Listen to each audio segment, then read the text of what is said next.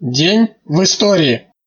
30 августа 1917 года в газете «Пролетарий» номер 4 напечатана статья Сталина «Итоги Московского совещания». Теперь контрреволюционеры не одни. Теперь вся революционная демократия работает на них. Теперь у них в распоряжении общественное мнение земли русской, которое неуклонно будет обрабатывать годами оборонцы. Коронация контрреволюции – вот результат московского совещания. 1918 год. Красный террор, говорите? 30 августа 1918 года совершено убийство председателя Петроградской ЧК Урицкого студентом-эсером Канигессером. В тот же день в Москве эсерка Фанни Каплан тяжело ранит Ленина. Советская власть заявляет, что на белый террор ответит красным террором. Известно о нескольких покушениях на Ленина. 1 января 1918 года происходит первое неудачное покушение на Ленина, в котором был ранен Фриц Платтен. В этом покушении оказался замешан один из бывших министров Временного правительства, кадет Некрасов, однако он был прощен и впоследствии перешел на сторону большевиков. В середине января срывается второе покушение на Ленина. На прием к Бонч-Бруевичу является с повинной солдат Спиридонов, заявивший, что он участвует в заговоре Союза георгиевских кавалеров и получил задание ликвидировать Ленина. В ночь на 22 января ВЧК арестовывает заговорщиков, однако затем их всех по личной просьбе отправляют на фронт.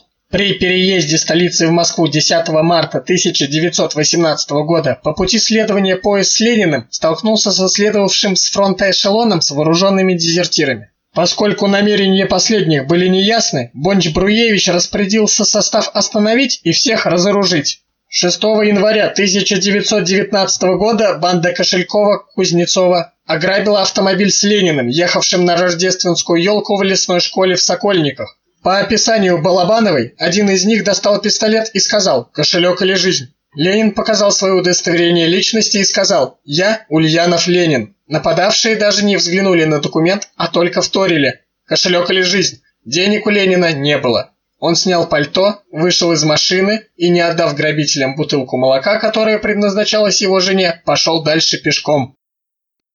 30 августа 1919 года в бою с петлюровцами в районе Коростеня был убит Николай Александрович Щорс, Красный командир, легендарный герой гражданской войны. Николай Александрович Щорс родился 6 июня 1895 года. Советский военный деятель, герой гражданской войны, прожил короткую и яркую жизнь. Отец работал на железной дороге. Сначала разнорабочим, слесарем, кочегаром. Потом стал помощником машиниста, а в 1904 году сдал экзамен на машиниста. По Либаво-Раменской железной дороге он водил маневренный паровоз.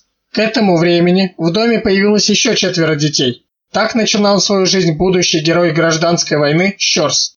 Николай, окончив училище военных фельдшеров, был направлен на фронт. В одном из боев фельдшер сам получает ранение и попадает на госпитальную койку.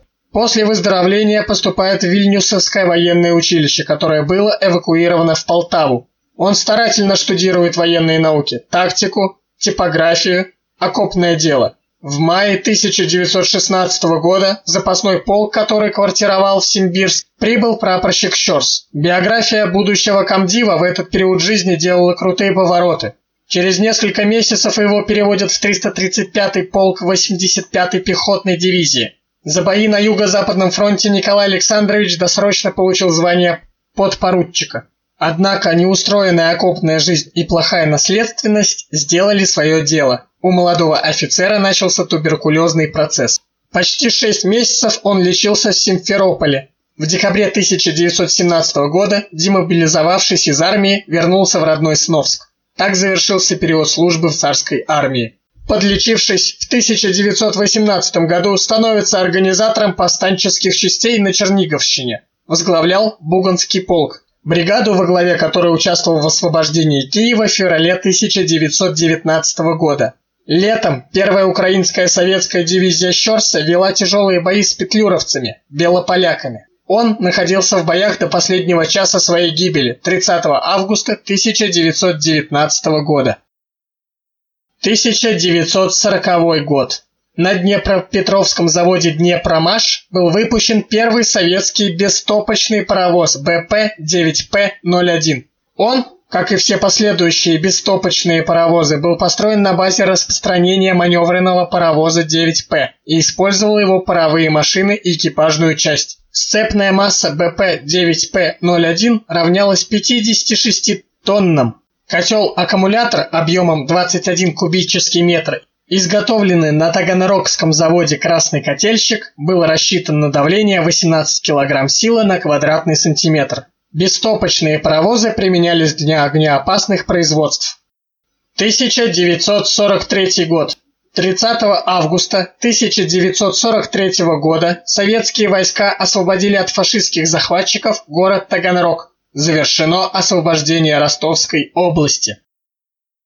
30 августа 1949 года из района испытания Лаврентий Павлович Берия и Игорь Васильевич Курчатов написали доклад, который был вручен Иосифу Виссарионовичу Сталину 31 августа 1949 года. В нем были изложены предварительные результаты испытания. Докладываем вам, товарищ Сталин, что усилиями большого коллектива советских ученых, конструкторов, инженеров, руководящих работников и рабочих нашей промышленности, в итоге четырехлетней напряженной работы ваше задание создать советскую атомную бомбу выполнено.